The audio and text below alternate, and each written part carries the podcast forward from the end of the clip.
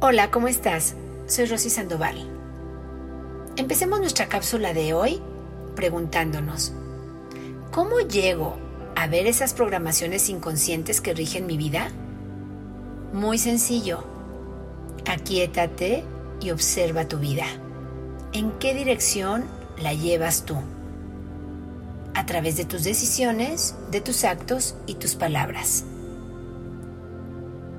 Observando nuestra vida es como nos podemos dar cuenta que hay en la mente inconsciente.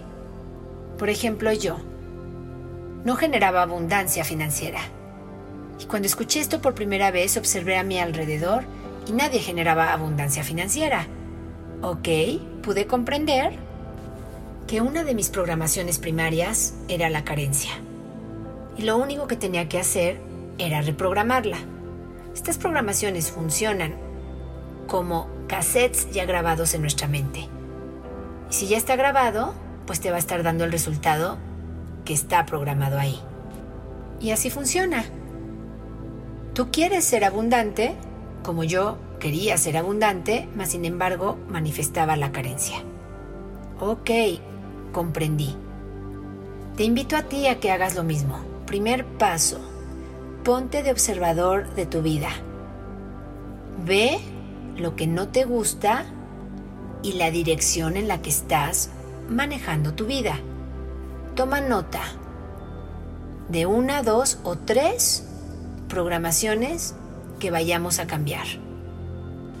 Si ya las tienes, como por ejemplo yo, que era la abundancia, empecé. Me puse un hilito en la muñeca para cada que lo viera acordarme y a repetir lo contrario con el verbo ser, el verbo que se hace carne.